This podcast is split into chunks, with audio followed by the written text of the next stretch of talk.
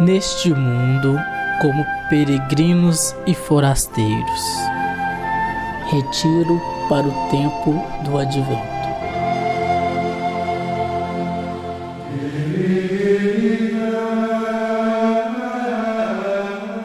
Naqueles dias, Maria partiu para a região montanhosa, dirigindo-se apressadamente a uma cidade da Judéia.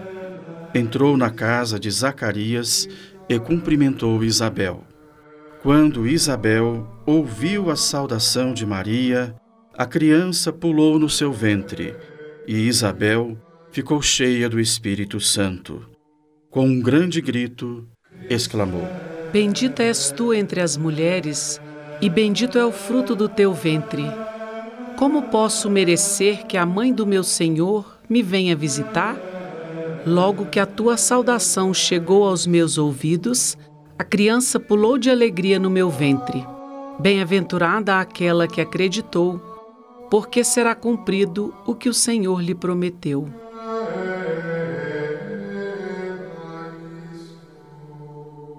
É sempre algo misterioso o encontro de pessoas que se amam e que se tornaram reciprocamente importantes, vitais essenciais. É como se elas, antes que factualmente se conhecessem, sim, antes mesmo que existissem, ainda no ventre materno, desde toda a eternidade, estivessem a caminho uma da outra. Toda a sua vida parece ser um prelúdio, passos na direção deste encontro.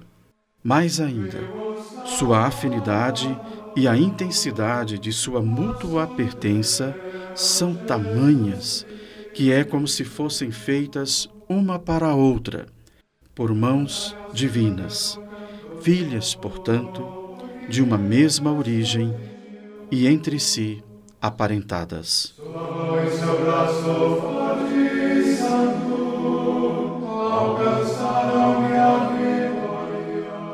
Assim foram para os primeiros escritores cristãos as duas figuras que arrebataram a atenção dos judeus em torno do ano 30, na Palestina: Jesus de Nazaré e João Batista.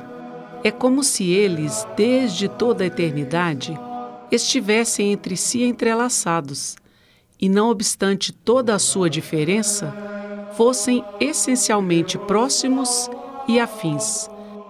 É para expressar isso que nos é narrada por Lucas este encontro entre Jesus e João e suas verdades originárias.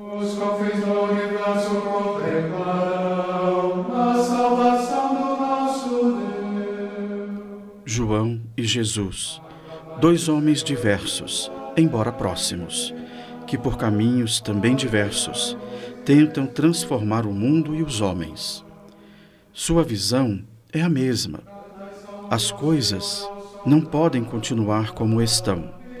Urge que os homens, finalmente, se convertam. Mas como provocar isso? João acreditava poder consegui-lo apelando ao bom senso incentivando a boa vontade dos homens com o ardor de seus apelos, dizendo-lhes com clareza e frontalmente o que deveriam fazer para mudar a si e ao mundo. Era sua convicção e esperança. É preciso acordá-los de sua sonolência, se preciso for. Aos gritos, e se ainda não sabem, dizer-lhes, sem farsas e falseios, o que devem fazer. Se cada um fizer aquilo que é seu dever, sem desculpas, sem demoras, tudo poderá mudar, ou pelo menos abrir-se-á um caminho no meio dos espinheiros e do deserto deste mundo. Uma compreensão simples, quase simplória, das razões do mal no mundo. Gracias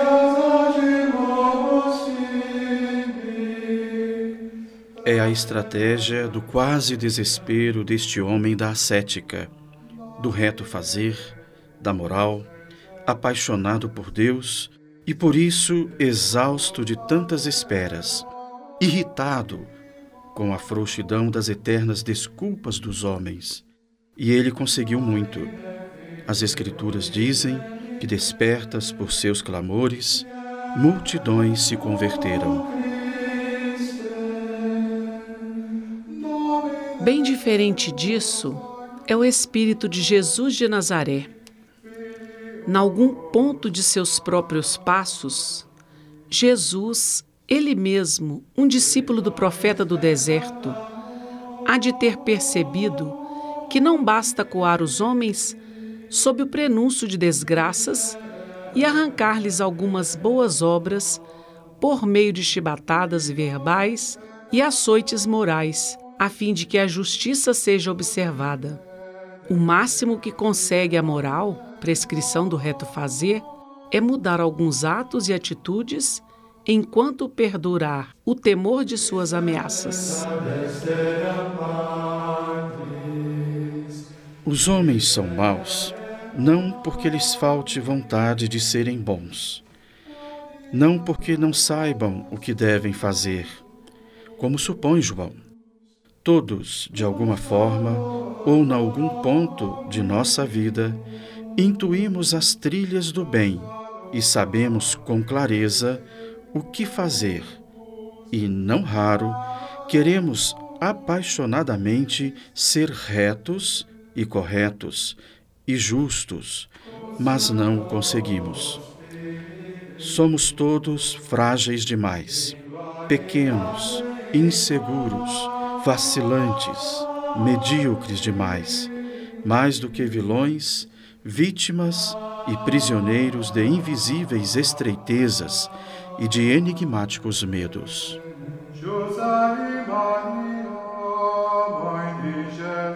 E por isso mesmo, carentes, não da vara e da ira de Deus, mas de seu perdão, não de um novo dilúvio, mas de uma lágrima de sua imensa misericórdia e da infinita compreensão de seu amor humanitário. Assim fora a promessa de Deus.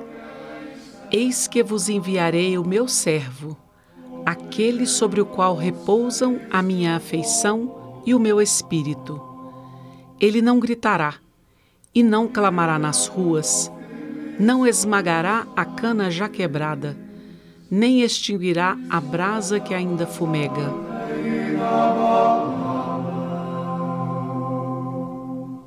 Em Jesus de Nazaré, viram os primeiros cristãos realizadas estas promessas. Por isso, chamaram-no de Messias, ou ungido e enviado de Deus, para reconduzir os homens à salvação, à paz, à vida. No fundo, eles se co-pertencem.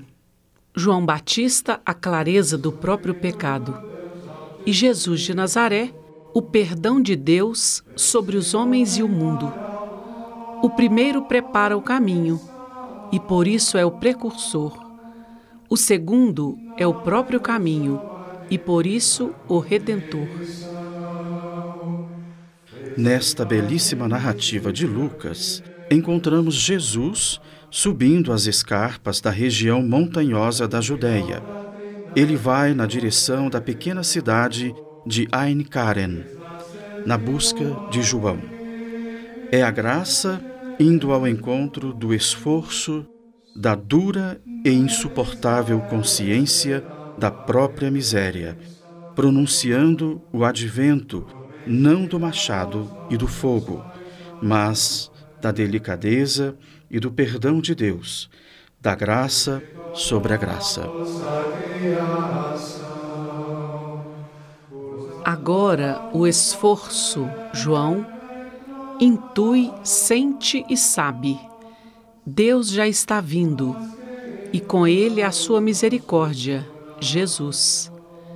Por isso, João, o homem da gravidade, da sisudez, da face triste, assombrada, sombria e sofrida, sorri em sobressalto de alegria, o velado sorriso dos redimidos, e canta: Bendito seja Deus e bem-aventurada a sua promessa. Nunca são em vão os nossos esforços, mas somente a graça nos enche de alegria. O mistério que o Cristo Ficha técnica: Retiro para o tempo do advento. Produção: Pastoral Universitária PUC Minas, Unidade São Gabriel. Organização: Professores Eurides Rodrigues, Pedro Vaz Pérez e Rosélia Junqueira Carvalho Rodrigues. Locução: Professor Cláudio Bahia, Eurides Rodrigues, Igor Nonato, Rosélia Junqueira e Sara Braga. Texto: Frei Prudente Neri, da Ordem dos Frades Menores Capuchinhos. A trilha sonora, gentilmente cedida pelos monges beneditinos do Mosteiro da Ressurreição, Natal Lux Mundi. Os episódios foram gravados e editados no Laboratório de Áudio da Faculdade de Comunicação e Artes da PUC Minas, Unidade São Gabriel, em novembro de 2021.